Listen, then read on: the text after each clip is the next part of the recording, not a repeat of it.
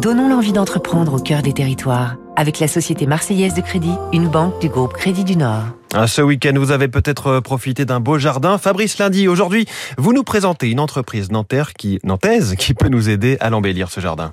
Florentaise, c'est le leader mondial des terreaux sans tourbe. Le groupe familial créé il y a bientôt 50 ans à Saint-Mars-du-Désert, au nord de Nantes, dispose d'une vingtaine d'usines sur tous les continents, dont trois en Inde et deux en Chine.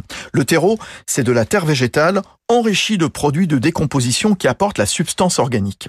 La force de Florentaise, c'est d'avoir banni la tourbe, une ressource millénaire, fossile, non renouvelable, qui émet du CO2, et de s'être débarrassé d'engrais chimiques pour intégrer des matières premières renouvelables, de l'écorce, du charbon vert, des champignons microscopiques.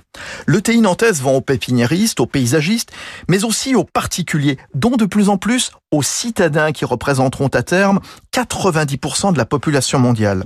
Culture de fruits et légumes en appartement avec des LED et nouveaux substrats comme ce terreau de poche, son PDG, Jean-Pascal Chupin. Alors le terreau de poche, c'est un terreau qui est constitué de 50% de fibres de bois françaises et de 50% de fibres de coco indiennes que l'on a séché, compressé. Donc on arrive à mettre euh, finalement 4 euh, litres de terreau dans 200 grammes dans une enveloppe euh, classique et donc l'on peut recevoir à domicile par la poste tout simplement. Florentaise innove aussi avec une ferme urbaine sur 10 niveaux pour permettre une culture hors sol de produits locaux, ce qui a l'avantage d'être moins gourmand en eau, en pesticides et en transport.